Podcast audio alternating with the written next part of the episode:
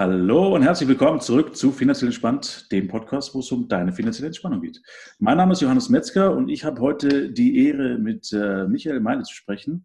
Ähm, er ist Immobilienmakler in Stuttgart und seit äh, Generationen dabei. Ich glaube, du bist einer der, der am längsten mit in Stuttgart dabei ist. Äh, oder? Das Familienunternehmen, ja, die vierte Generation bin ich, ja. Richtig. Okay, krass. Vierte Generation.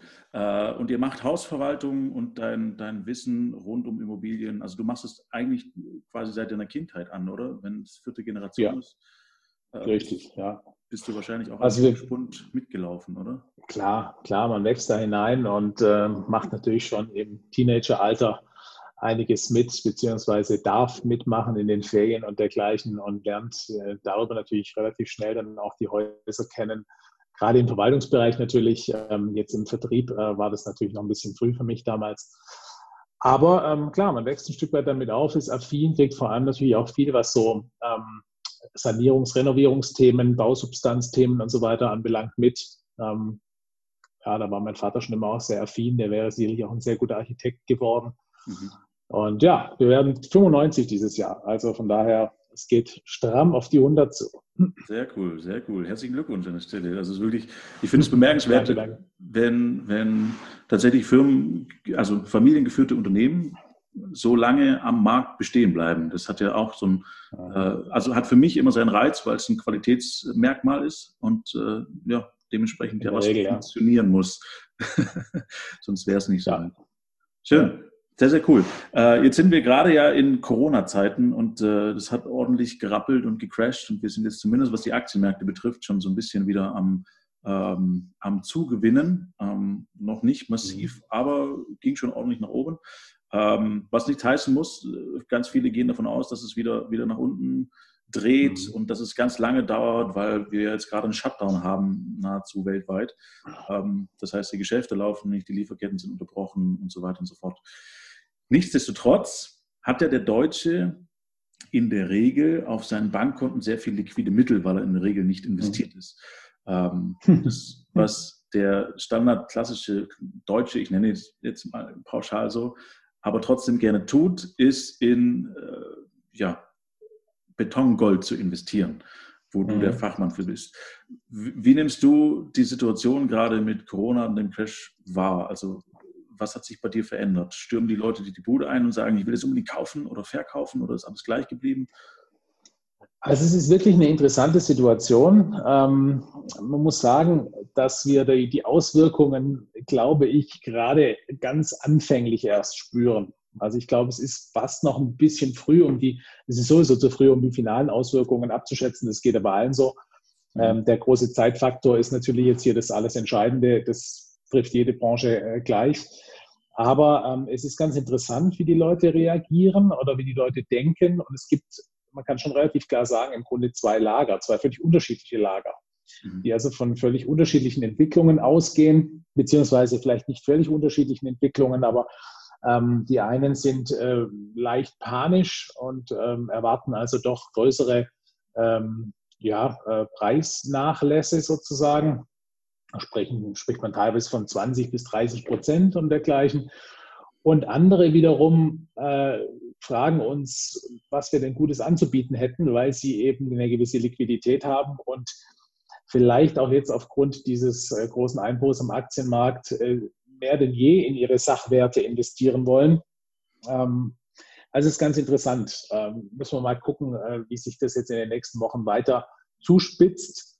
Ähm, also im Moment ist es noch relativ ruhig. Wir erleben jetzt eigentlich von den großen Preisnachlässen bisher nichts. Allerdings muss man auch ganz klar sagen, das lässt sich pauschal auf gar keinen Fall beantworten. Also ich, ich werde ganz oft zum Thema Immobilien äh, alles Mögliche gefragt. Das bringt so ein bisschen der Beruf mit sich. Auf jeder äh, Party, äh, bei jedem Abendessen äh, ist das Thema irgendwie en vogue. Und äh, immer wird man gefragt, ja, wie entwickeln sich die Preise und was tut sich da? Und da muss man immer ganz klar sagen, es kommt en enorm darauf an, bitte nie pauschalisieren, weil wir haben so einen heterogenen Markt in Deutschland. Also wir haben massivste Unterschiede zwischen natürlich den Großstädten auf der einen Seite und den ländlichen Gebieten auf der anderen. Wir haben aber auch innerhalb des Immobiliensegments natürlich wahnsinnige Heterogenität. Also die wohnwirtschaftlichen, von denen man meistens spricht, aber es gibt auch sehr, sehr viele Gewerbeflächen, Büros, Einzelhandelsflächen, Gastroflächen etc. Also das muss man von Fall zu Fall unterschiedlich betrachten. Ähm, ja, also das ist im Moment die Situation. Ähm, wie ich es persönlich einschätze, auf kommen wir vielleicht gleich noch zu sprechen. ja, sehr gerne. Und wo du gerade schon die, die Immobilienpreise angesprochen hast, ähm, dass da quasi noch aktuell noch nichts zu merken ist, dass da die großen Kursrutsche stattfinden, ist es normalerweise generell so, dass die Immobilien ein bisschen länger brauchen. Die Aktien äh, fallen super schnell ja. und steigen auch super schnell. Die Immobilien sind mehr ein, ein äh, ich sage mal, ein zäherer Langzeitwert, der natürlich auch in Krisenzeiten stark einbrechen kann, keine Frage, hatten wir alles schon ähm, mhm. aber in der Regel einfach ein bisschen länger brauchen. Ich kenne viele Menschen, die sagen, äh, der Immobilienmarkt ist vollkommen überbewertet und äh, eine Blase. Das ist wahrscheinlich auch noch so ein Lager, das du kennst, ähm, weil die Preise natürlich in Innenstädten, auch was du gerade gesagt hast, teilweise explodieren. Wenn man jetzt nach München schaut, wo irgendwie 60 Quadratmeter Wohnungen für, für zwei Millionen weggehen, je nachdem, wo sie liegen. Ähm, und die ja auch gekauft werden. Also das heißt, äh, ja, da ja durchaus auch Mittel da sind, äh, um diese Preise verlangen zu können. Das heißt, das rechtfertigt ja auch wieder so ein Stück weit den Preis am Markt, Angebot, Nachfrage. Ähm, aber mal ganz pauschal diese Frage, die du ja auf Partys auch immer beantworten musst, äh, ist ja. dieser Markt, und wir gehen jetzt einfach mal von Stuttgart aus, äh, ist der Markt überbewertet oder leicht überbewertet oder wie ist diese preisliche Lage einzuschätzen für die Leute? Also ich antworte gerne auf die Frage, ja, wie groß ist denn die Blase? Frage ich äh, mit einer Gegenfrage, welche Blase meinst du denn eigentlich? Aber ganz so einfach ist es natürlich nicht. Also ich bin da schon äh, bei äh, den Menschen, die von, von, einer, von einer teilweise Überhitzung des Marktes sprechen. Das muss man ganz klar so sagen. Das hat mit mehreren Faktoren natürlich zu tun gehabt in der Vergangenheit, ähm, insbesondere vor allem aber auch mit den sehr günstigen Zinsen ähm, und darüber hinaus natürlich mit der generellen Angebot- und Nachfragesituation. Wir haben einfach ähm, über viele, viele Jahre in Deutschland verschlafen, das Thema Wohnungsbau richtig zu forcieren. Jetzt passiert zwar mehr als vorher, aber im Grunde immer noch zu wenig. Ähm, ich habe auch äh, ganz aktuell wieder, ein, wieder ein äh, Beispiel äh, mit einem Mehrfamilienhaus hier in Stuttgart, was wir gerade umfangreich renovieren und indem wir das Dachgeschoss ausbauen was das für ein Prozess ist. Da ist ein unausgebautes Dachgeschoss, ein ungedämmtes Dach. Und du willst jetzt als Eigentümer richtig Geld in die Hand nehmen, willst das Ding sanieren, willst es energetisch vor allem sanieren, sprich das Dach sanieren, dämmen und du willst in den bisher unausgebauten Dachgeschoss eine Wohnung reinbauen. So, eine Wohnung mehr auf dem Markt. Fertig. Du nimmst da sechsstellige Beträge in die Hand dafür und das dauert mittlerweile acht Monate beim Baurechtsamt um mhm. das genehmigt zu kriegen, hängt im Moment bei einem Prüfstatiker der Stadt, der also nochmal die Geschossdecke genau statisch prüfen will. Ähm, das dauert wiederum mehrere Wochen und so zieht sich das wie ein zäher Kaugummi, obwohl du eigentlich nichts anderes machen willst, als Geld zu investieren, energetisch das Haus zu verbessern und eine Wohnung zu bauen. So. Mhm. Und da merkt man einfach schon deutlich, dass diese Wohnungsnot, die wir in Deutschland haben, auf den Bauämtern vielfach noch nicht angekommen ist. Ich möchte es jetzt auch nicht pauschalisieren, da gibt es auch durchaus sehr fähige und gute Leute, aber vielfach ist es echt ein enorm zäher Prozess. Und um zurück zu deiner Frage zu kommen, ähm, das spielt natürlich oder spielte bei diesen steigenden Preisen natürlich eine große Rolle. Jetzt haben wir ähm, einen demografischen Wandel, den man ein bisschen berücksichtigen muss. Sprich, es gibt mehr und mehr alte Menschen, die uns wegsterben, jetzt auch mal unabhängig von Corona ähm, wird sicherlich dazu führen, dass wir in dem Bestandssegment zukünftig etwas mehr Immobilien wieder auf dem Markt sehen werden. Und es wird auf der anderen Seite schon relativ viel, verhältnismäßig viel Neubau betrieben, der dann allerdings wieder extrem hochpreisig ist. Das ist dann wiederum das Thema, wird da vielleicht am Bedarf vorbeigebaut. Ähm, also von daher, es wird sich sicherlich, was das Angebot anbelangt, etwas verbessern.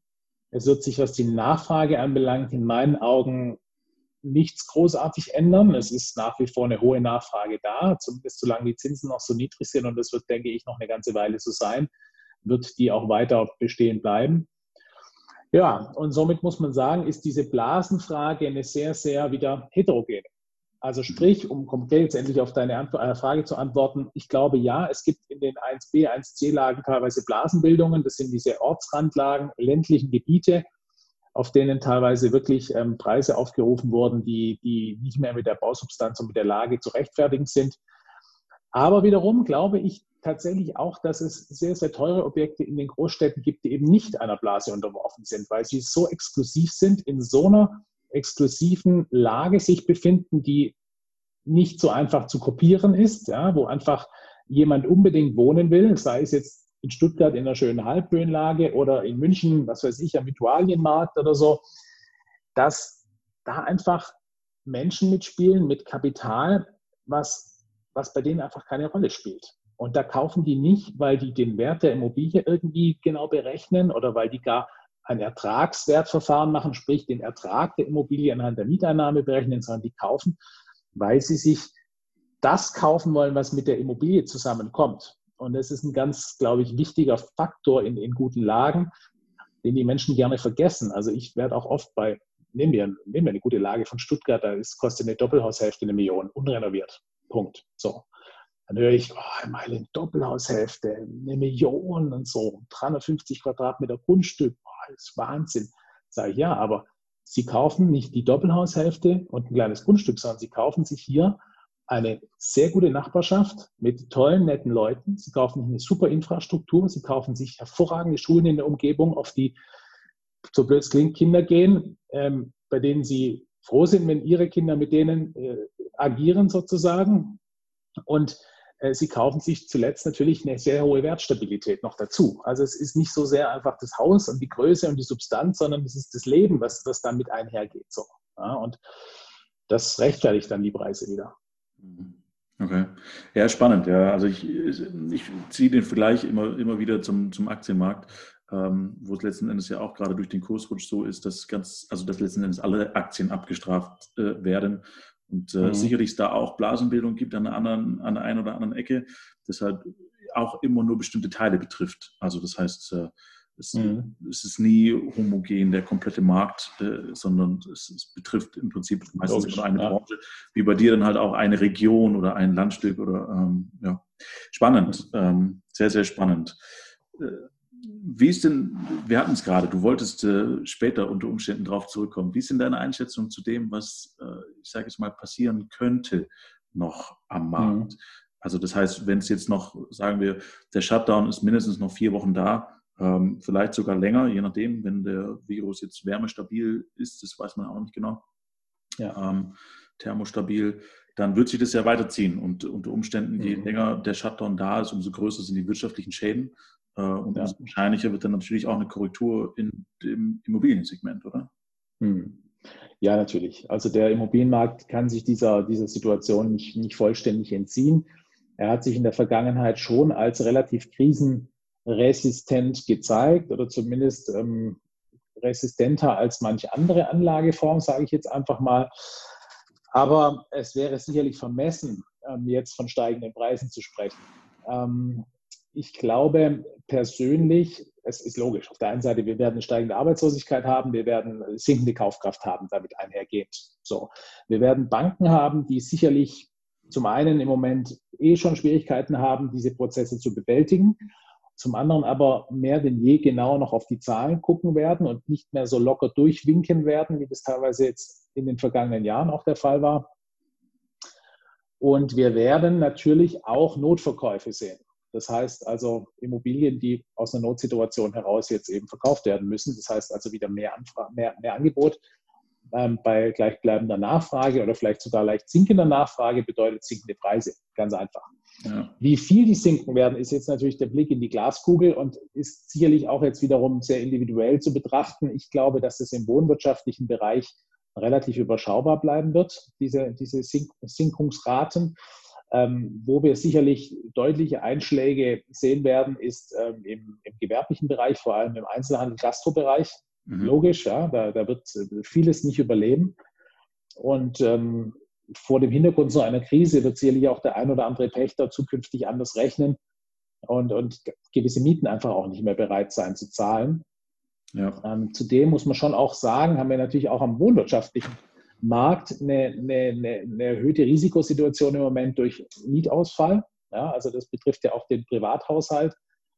Auch wenn ich ähm, glaube, dass jetzt mal ein, zwei Monate, drei vielleicht, wenn es ganz schlimm kommt, so von dem, von, vom Wirtschaftseinbruch her, ähm, irgendwie abzufedern sein müssten. Aber es wurde ja jetzt schon ein Gesetz auf den Weg gebracht, dass eben Mieter ähm, nicht gekündigt werden dürfen, wenn sie die Miete nicht zahlen und dass sie eben ein Recht darauf haben, die Miete im Moment auszusetzen in Form einer Stundung, also dass man die dann zu einem späteren Zeitpunkt zurückzahlen darf.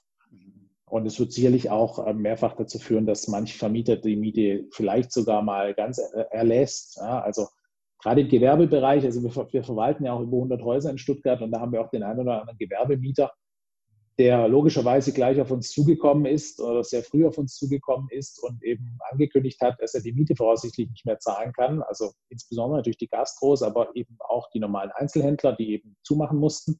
Mhm.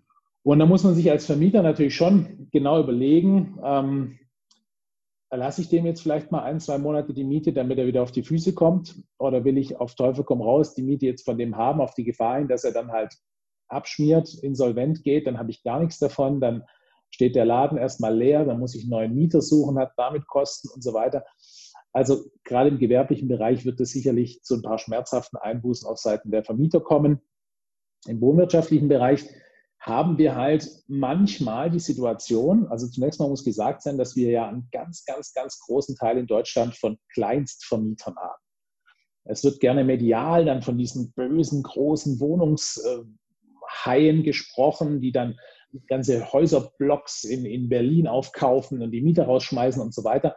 Das ist aber tatsächlich prozentual ein sehr, sehr kleiner Anteil. Der ganz, ganz große Anteil in Deutschland sind Kleinstvermieter, die also ein, ein bis drei Wohnungen besitzen. Vielfach eben zur Altersvorsorge, vielfach selbstständige ähm, äh, kleine Unternehmer, die eben keine gesetzliche Rente kriegen, großartig und eben so eine Immobilie als Altersvorsorge gekauft haben. Ähm, so weit, so gut. Aber dann gibt es eben auch durchaus einige, die das sehr spitz auf Knopf finanziert haben.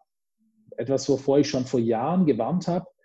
Ähm, da gibt es dann auch äh, etwas äh, zwielichtige Immobilienunternehmen, die dann großen Stil Immobilien als Kapitalanlage verkauft haben. Hm. Schön gerechnet, ja, da wird dann gerne, werden die Kaufnebenkosten ignoriert, dann wird gerne die Steuerung ignoriert, dann werden die sogenannten nicht umlagefähigen Nebenkosten ignoriert und dann kommt unterm Strich eine irgendwie ganz akzeptable äh, Rendite raus oder zumindest ein halbwegs positiver Cashflow. Und wenn du auch nur eine zusätzliche Investition in das Ding hast oder wenn du irgendwie einen Mietausfall hast oder so, dann rutscht das Ganze schon ins Minus. Und wenn du dann jetzt nicht da Kapital hast und dir irgendwie so ein Mieter wegbricht, könnte das schon, könnte das schon bei einigen zu Problemen führen. Mhm. Ja, Liquidität ist das A und O, das Schlagwort in der heutigen Zeit aktuell. Wenn, also auch mit dem Thema, was du gerade angesprochen hast, dass äh, das im, im, geschäftlichen Segment dann natürlich ein Problem wird, weil wenn ein Friseur nicht arbeiten kann, äh, aber trotzdem Miete bezahlen muss, dann äh, ist Liquidität ja. das Einzige, was hilft. Das ist ja auch mit der Grund, warum es zu so einem großen Abverkauf kommt und wo dann unter Umständen auch im Immobilienmarkt Notverkäufe stattfinden, was natürlich mhm. auch nie so witzig ist aber dann auch ein bisschen was vom Preis ändern. Ja. Ähm, du hattest gerade angesprochen, dass äh, das quasi von den, ähm, also ich, ich, würde das Thema gerne aufgreifen von der Vermietung und von der Rechnung. Du hattest es gerade erzählt, mit, äh, dass quasi teilweise schön gerechnet wird mit Immobilieninvestitionen als äh, Geldanlage mhm. und als äh, Langzeitinvestment und so weiter. Ähm, da gibt es ja sozusagen zwei Modelle. Es gibt dieses Modell, wo man ein Investment kauft, renoviert oder einfach stehen lässt und es dann irgendwann zu einem teureren Preis wieder verkauft. Ähm, zweites Modell wäre im Prinzip zu kaufen, zu renovieren, vermieten und dann dementsprechend Langzeit ähm, Cashflow zu generieren darüber. Ja. Ich kenne Leute, die von beiden Sparten, die das machen. Ähm, und ich wollte dich mal fragen, mit deiner Erfahrung von dem, was du hast äh, und weißt, wie, wie erfolgreich diese zwei Sachen so sind, weil, und den muss ich kurz anhängen, äh, ich ganz, ganz viele Laien kenne, die quasi jetzt äh, auch ganz bekannt geworden, jetzt auf irgendwelche Immobilien, äh, Airbnb-Seminare gehen, die zur Hälfte online mhm. stattfinden und dann nach zwei Wochen bist du der große Immobilien-High.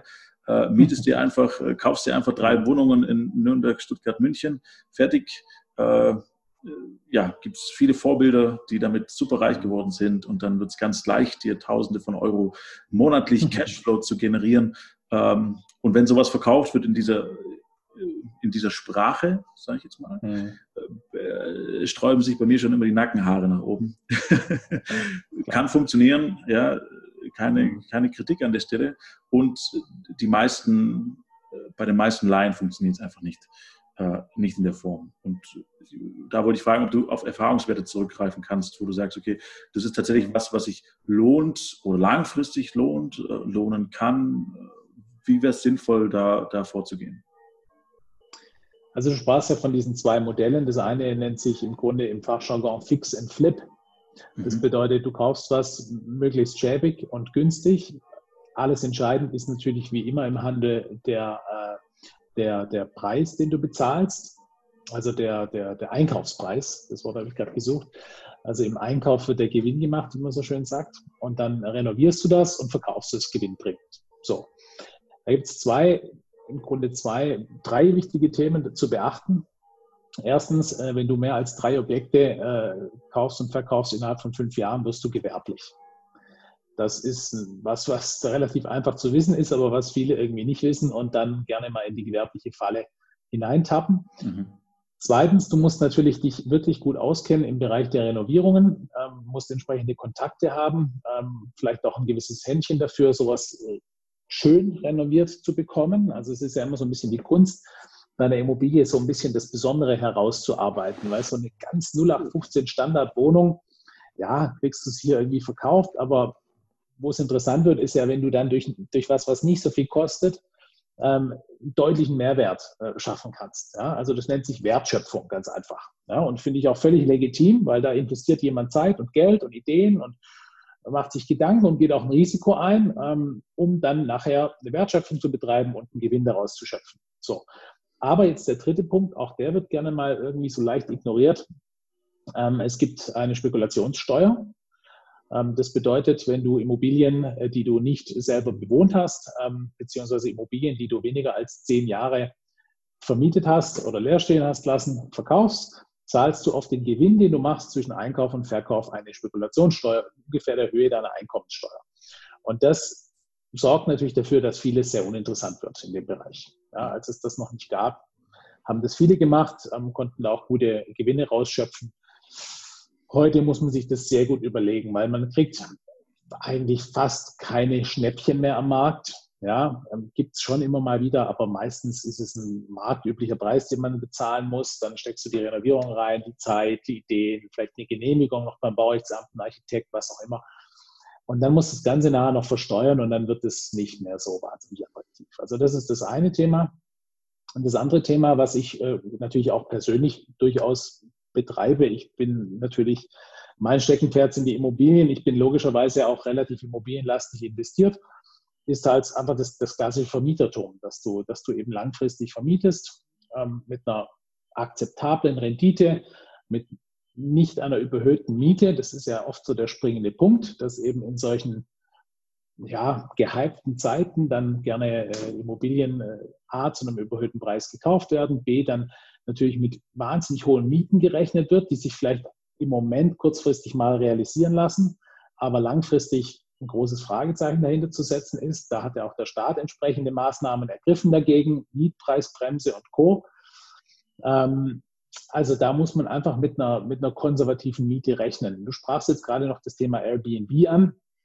Es war, oder ich sage jetzt mal, war ein, war ein äh, interessantes Modell der letzten Jahre. Mhm. Ich sage bewusst war, weil dieser Markt im Moment komplett brach liegt. Der ist vollkommen eingebrochen. Ähm, es gibt ja logischerweise keinen mehr, der im Moment auf einem Projekt irgendwo mal ein paar Wochen oder Monate ist und so eine Wohnung mieten würde. Ja, stimmt. Ähm, die, ganz, die ganzen Kurzzeitmieter, beispielsweise nehmen wir Künstler, ja, die jetzt ein, ein, ein halbes Jahr oder ein Jahr in Stuttgart am Theater oder Musical oder wie auch immer spielen, die gerne solche Wohnungen gemietet haben, weg, alle weg. Also da stehen Tausende von Wohnungen im Moment leer. Die Touristen logischerweise, wahrscheinlich die größte Gruppe im Airbnb-Bereich, auch komplett weg. Also da haben sich ein paar gehörig verrechnet jetzt im Moment und äh, logisch, mit sowas rechnet keiner. Ja, ganz klar. Aber man muss schon sagen, dieser möbliert Vermietungsmarkt der ist ähm, überschwemmt worden in den letzten Jahren. Also kann das auch ganz locker überprüfen, indem man mal in die gängigen Portale schaut und guckt, was es da an möblierten Wohnungen im Angebot gibt. Das ist enorm. Mhm. Also äh, ich habe letztens ein Gespräch mit einem Kunde gehabt, der genau das auch vorhatte und habe ihm ganz klar davon abgeraten. Also, ja. weil einfach, wenn man es wirklich konservativ und, und konkret bis zum Ende durchkalkuliert und eben die Mietausfallzeiten, ähm, das Ding steht dann immer mal irgendwie leer, den Verwaltungsaufwand bei den regelmäßigen Mieterwechseln, Reinigung, ähm, Abnutzung der Möbel und so weiter alles mit einbezieht, dann kann das ganz schnell nach hinten losgehen. Ja, das, was halt frohlockt, ist wieder ein, ein, ein sehr gutes Angebot, wenn ich da quasi gleich 30 Prozent draufschlagen kann auf, auf die Miete, weil ein Schrank ja. und, und, und, ein Tisch drin steht. Ja dann ist es natürlich eine Verlockung. Ja. Aber wie du sagst, in der, in der Endrechnung, und das ist dann auch wieder was, was ich, was ich selber persönlich auch immer, immer gerne tue, wirklich zu gucken, okay, mhm. was kommt denn am Ende raus in der langfristigen Perspektive? Ja. Und wenn, wenn wir dann gleich auf sind, äh, warum sich die Mühe machen? Also ich, ich versuche da auch immer sehr ähm, ja. effizient zu arbeiten, sagen wir so. Äh, ja, aber eine normale, eine normale Wohnung eben äh, zu kaufen, wenn es ein akzeptabler Kaufpreis ist, wenn sich das über die Miete irgendwie möglichst finanziert. Ja, also ich halte das schon für einen ganz einfach zu rechnenden Benchmark zu schauen, okay, deckt Miete zumindest mal Zins und Tilgung ab. Ja, ähm, wenn das gegeben ist, dann musst du immer noch andere Faktoren mit einberechnen. Also ich habe es ja vorher kurz erwähnt, ähm, man sollte bei der Kalkulation erstmal die Kaufnebenkosten natürlich nicht vergessen. Wird ganz oft gemacht, weil es mhm. natürlich nur ein Einmalbetrag ist, aber trotzdem muss man den im Grunde auf die Laufzeit hinzurechnen, weil er ja meistens um die 10 Prozent liegt, ähm, dann äh, ist es eben so, dass da man schon konservativ, also ich rechne meistens mit ungefähr 10 Euro pro Quadratmetern als Instandhaltungsrücklage. Mhm. Grob mal so als, als, als Daumen. Und eigentlich auch ein gewisses Mietausfallrisiko. Kann immer mal passieren, ja. Ja, dass du mal zumindest mal eine Monatsmiete Leerstand hast oder so. In Ballungszentren mittlerweile ungewöhnlich, aber kann trotzdem passieren. Oder du musst irgendwie eine Reparatur vornehmen. Ähm, ja, dann steht eine Wohnung auch mal gern zwei, drei Monate leer. Das muss man eigentlich alles mit einkalkulieren. Und dann kommt eben zwischen der sogenannten Bruttorendite, ja, die Bruttorendite ist wirklich die Rendite, ähm, die ich einfach nur Mieteinnahmen zu Kaufpreis habe, ja, im Vergleich zur Nettorendite, sprich Kaufpreis plus Kaufnebenkosten, mit, gegen Miete minus nicht umlagefähige äh, Nebenkosten, minus Mietausfall, Wagnis und so weiter, da kommt ein ganz anderer Betrag raus. Ja. Mhm. Und dann ist der Cashflow ganz oft minus. Also das muss man klar sagen, ja, bei den aktuellen Kaufpreisen. Und das ist dann wiederum so ein, so ein ganz guter Indikator auch für Blasen. Also wenn die, wenn die Kaufpreise den Mieten ähm, wegrennen sozusagen ja. und wenn die, wenn die Renditen dann eben, wir sprechen ja von bei einer Rendite oft von einem Faktor.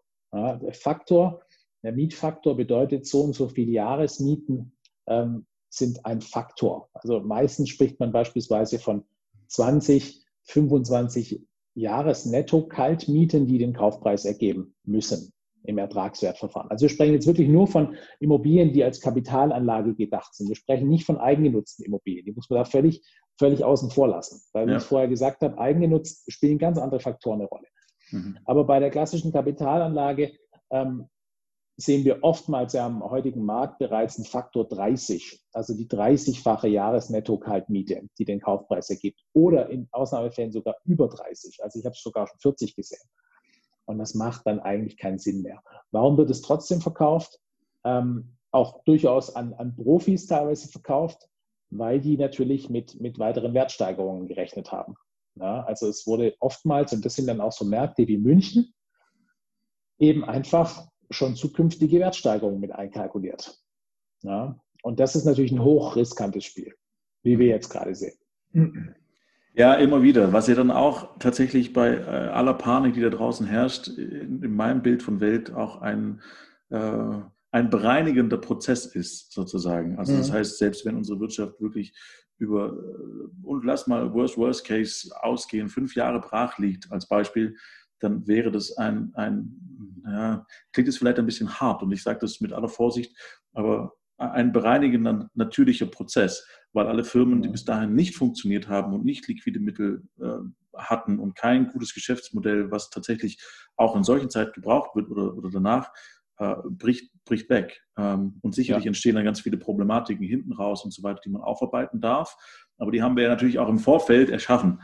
Also ja. das heißt, äh, solche bereinigende Prozesse wie eine Rezession, wie eine große Kurskorrektur, ein Crash, was auch immer, ist, ist völlig, völlig in Ordnung und darf auch da mhm. sein. Ähm, Wichtig ist nur, wie man selbst damit umgeht und halt schaut, ja. was man damit macht. Und dann scheint es in deinem also, Bereich ja auch ein, ein, ein Gier- und äh, Angstproblem zu sein. Das ist so der größte Geldvernichter im Aktienmarkt. die Gier und ja, die Angst. Natürlich, natürlich, ja. Klar, Gier, es geht klar. immer weiter nach oben. Die Angst, oh, jetzt fällt es, ich muss alles verkaufen. Und da geht einfach am meisten Geld flöten, weil die meisten Menschen nicht in der Lage sind, da zu den richtigen Zeitpunkten zu kaufen oder zu verkaufen. Klar. Also klar, es gibt durchaus jetzt einige Eigentümer, die vielleicht auch schon vor ein paar Monaten eben sich mit dem Gedanken eines Verkaufes getragen haben. Also wir haben jetzt im Moment drei klassische Fälle. Das sind jeweils ähm, Eigentumswohnungen, die schon vor zwei, drei Monaten eben darüber nachgedacht haben und jetzt natürlich so ein bisschen Panik kriegen, dass sie, dass sie den rechten Zeitpunkt verschlafen haben. Aber es, ja, hm, jetzt warten wir mal noch so ein bisschen, bis der Sommer da ist und dann gehen wir das mal langsam an und so. Und ja, da herrscht jetzt ein bisschen Panik. Ja. Mhm.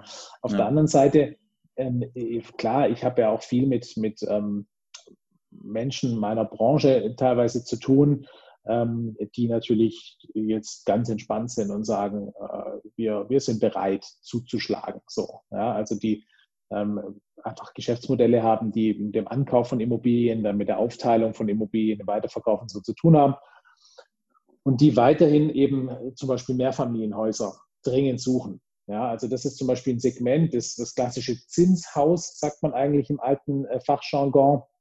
Also ein Mehrfamilienhaus, was man mit einer, Miete, mit einer Miete verzinst bekommt.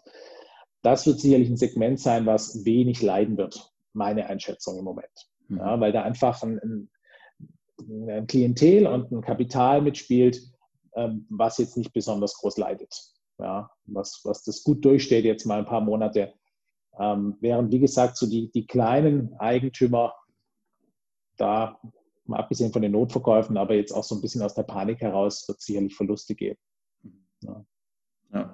Musst du musst noch einen Satz sagen zu dir vorher, weil du, weil du sagtest, das ist so eine schöne bereinigende Wirkung. Ich musste, musste da an meinen Nachbar denken, dem mehrere Restaurants gehören und der irgendwie die letzten zwei Jahre immer nur geflucht hat auf seine Mitarbeiter, beziehungsweise auf die, auf die, auf die, überhaupt auf das Finden von Mitarbeitern. Ja, weil natürlich, ja, Fachkräftemangel in dem Sinne, aber generell Mitarbeitermangel.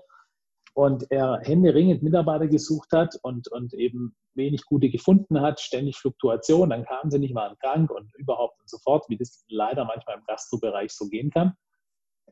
Ähm, aber jetzt steht er natürlich, steht er natürlich ganz anders da mit so einer Art von, also er hat immer gesagt, ich hoffe, dass jetzt endlich mal ein Konjunktureinbruch kommt, dass da mal wieder mehr Leute wissen eigentlich, was, zu schätzen wissen, auch was wir eigentlich hier in Deutschland haben, weil natürlich teilweise aus von, von normaler angestellter Sicht her das ein ziemliches Schlaraffenland war die letzten Jahre. Du hattest wirklich viele Jobmöglichkeiten, wurdest sehr gut bezahlt, äh, nach Tarif bezahlt und so weiter. Äh, mit sowas wie jetzt hat er natürlich nicht gerechnet und äh, logischerweise leidet er jetzt natürlich auch massiv unter der Situation. Aber das sind so die bereinigten Prozesse. Ja. Ja, also ich muss auch da nochmal dazu sagen, das ist wirklich mit Vorsicht zu genießen, was ich gerade gesagt habe. Die einzelnen Schicksale, die äh, da natürlich durchgehen. Ja, ähm, ja, das ist äh, nicht, nicht witzig und dennoch glaube ich daran, dass auch da ein Leben weitergeht. Also und hier auch in Deutschland gerade ein Leben möglich ist, selbst mit einer Insolvenz und äh, dem, äh, sagen wir mal, der kompletten Geschäftsaufgabe ist ein, ein sehr, sehr gutes Leben äh, hier in Deutschland möglich und wir haben gute mhm. Auffangsysteme in unserem Sozialstaat, ähm, die ja in der Regel funktionieren. Ähm, nicht auf einem High Level, aber äh, sie funktionieren so, dass ein gutes Leben machbar ist. Absolut, klar. Genau. Und dann geht es halt weiter. Die nächste Idee, die nächste Firma und daraus lernen und gucken, wie man sich dementsprechend neu aufstellt und neu positioniert. Und das ist natürlich im Dienstleistungssektor echt schwierig, gell? Weil, weil du halt diese, diese entgangenen äh, Einnahmen einfach nicht mehr einholen kannst. Also ich glaube, im produzierenden Gewerbe ist es wirklich was anderes, wo sich jetzt vieles so ein bisschen rausschiebt und ich, ich persönlich jetzt erwarte, dass da einfach dann, so sehr es jetzt im Moment runtergeht, dann eben gewisse Nachholeffekte stattfinden im Herbst oder spätestens am Anfang des kommenden Jahres oder so. Aber wenn dir halt jetzt als, als Restaurant das Geschäft entgeht, dann wirst du das nicht wieder äh, doppelt und dreifach reinholen, wenn du wieder öffnen kannst. Ja. Nur mal als Beispiel. Das ist schon ja. richtig bitter. Also.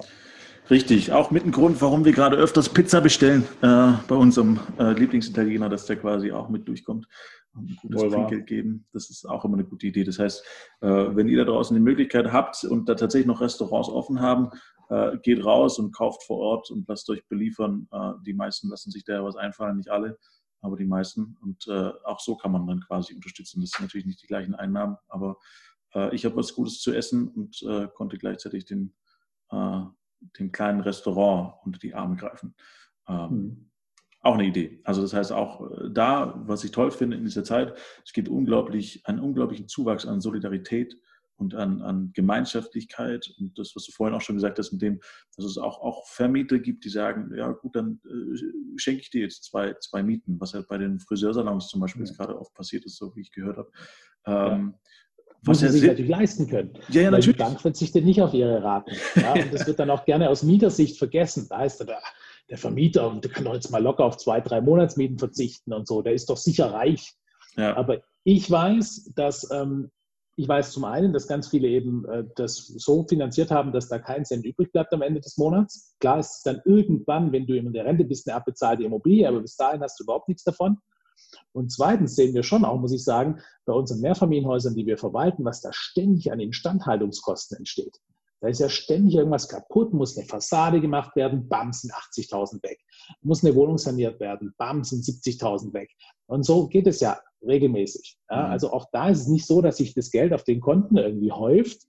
Teilweise sind es sogar manchmal im Minus mit den Hauskonten. Und da denkst du, da hat jemand ein Zehnfamilienhaus in Stuttgart West, der muss doch im Geld schwimmen. Aber es ist nicht so. Ja? Also mhm. von daher muss man auch aus Mietersicht so ein bisschen vorsichtig sein, wenn man dann mal kurz sagt, hey, das ist doch kein Problem, das soll darauf verzichten. Ja, aber wenn man es kann, dann ist es natürlich ein, ganz toller, ähm, ja, irgendwie Return an die Gesellschaft, wenn man ja. das so, so helfen kann. Ja, und guter Einwand. Ähm, das ist ja, ähm, ja, sehr, sehr guter Einwand. Wird oft vergessen. Ich glaube auch generell ist diese, diese Pauschalisierung von, von Menschen, Schubladendenken, wird ja auch, auch sehr, sehr gerne äh, gemacht, immer wieder.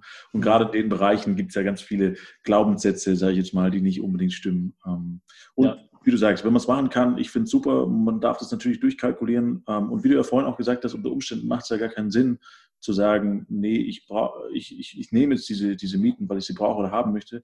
Unter Umständen habe ich dann einen längeren Leerstand und größere Kosten, wie als wenn ich mhm. äh, Mieter da dementsprechend entgegenkomme. Ja. Spannend. Sehr, sehr spannend. Da war viel dabei. Vielen lieben Dank. Ähm, sehr, sehr cool. Ich höre gerade meine sehr Tochter gerne. auch reinkommen. Vielleicht Hört man das Gebrüll?